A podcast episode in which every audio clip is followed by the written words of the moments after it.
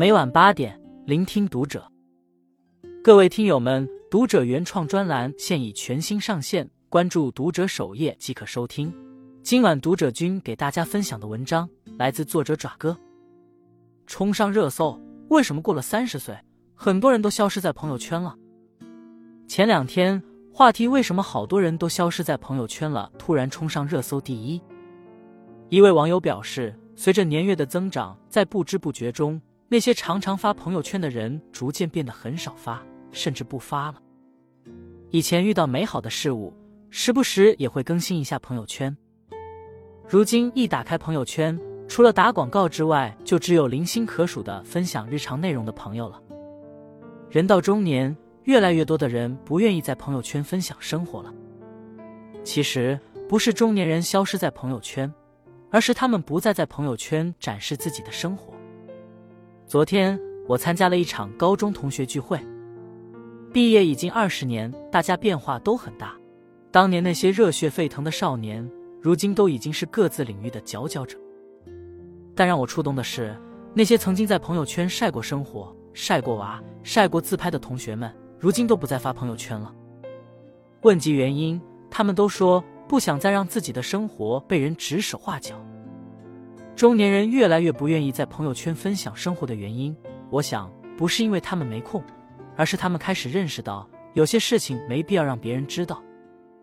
一个人在少年时期总是喜欢分享，那时候我们的生活很单调，一丁点儿的快乐都像是获得了全世界，所以我们会忍不住在朋友圈晒自己的小秘密，或许是一首歌，或许是一段文字，或许是一次不大不小的打动。但随着年纪的增长，人的情感开始变得复杂。有些事不必和人分享，有些事不必被人理解。我们开始认识到，有些路只能一个人走，有些事只能一个人扛。我们开始喜欢在夜深人静的时候独自思考，而不是在朋友圈向人展示自己的生活。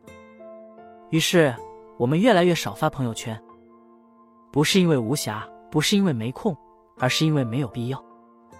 没有必要将自己的生活展示出来，被人评头论足；也没有必要将自己的情绪示众，被人指指点点；更没有必要让自己的过往被人当成茶余饭后的谈资。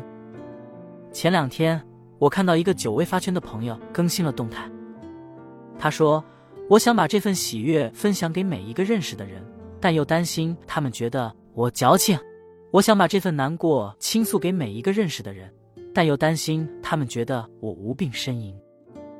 中年人的朋友圈就是这样，每发一次动态都要顾及这个，顾及那个，最后只能选择不发。不是因为他们没有表达的欲望，而是因为他们越来越在乎别人的看法，因为他们越来越懂得人言可畏。但我想说，有时候我们真的不必活得那么小心翼翼。在这个世界上，每个人都有表达的欲望。我们希望通过分享生活中的点点滴滴来获得认同、获得安慰、获得陪伴，但有时候我们的表达却被人误解为矫情、无病呻吟。这其实是一种很正常的现象，因为人与人之间的理解本就是一件很难的事，我们无法让每一个人都理解自己、理解他人，所以不妨接受这样一个事实：不被理解是常态，被人理解是幸运。接受不被理解的事实，并不意味着我们就要停止表达。如果你选择不发朋友圈，那不妨写写文字，找朋友聊天，去看一场电影。总之，不要压抑自己内心的声音。曾经有人问我，为什么人到中年会感觉越来越孤单？我告诉他，不是因为中年人越来越孤单，而是因为人生就是一个由喧嚣走向孤独的过程。年少的时候。我们身边总是围绕着一群朋友，我们会和朋友们分享自己遇到的每一个人、每一件事。那时候，我们的世界很大，大到无边无际。但随着时间的推移，我们会发现，人生就像是一场不断做减法的游戏。我们身边的人越来越少，陪伴在身边的朋友也越来越少，能让我们敞开心扉的人更少。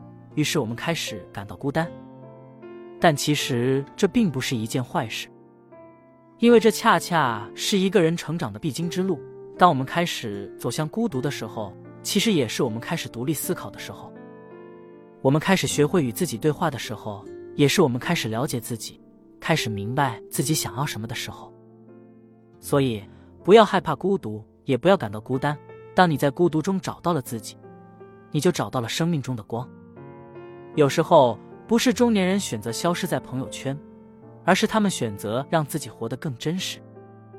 那些消失在朋友圈的中年人，并不是因为他们无暇没空。也不是因为他们厌倦了社交，而是因为他们开始懂得人生最宝贵的东西，其实就是时间和精力。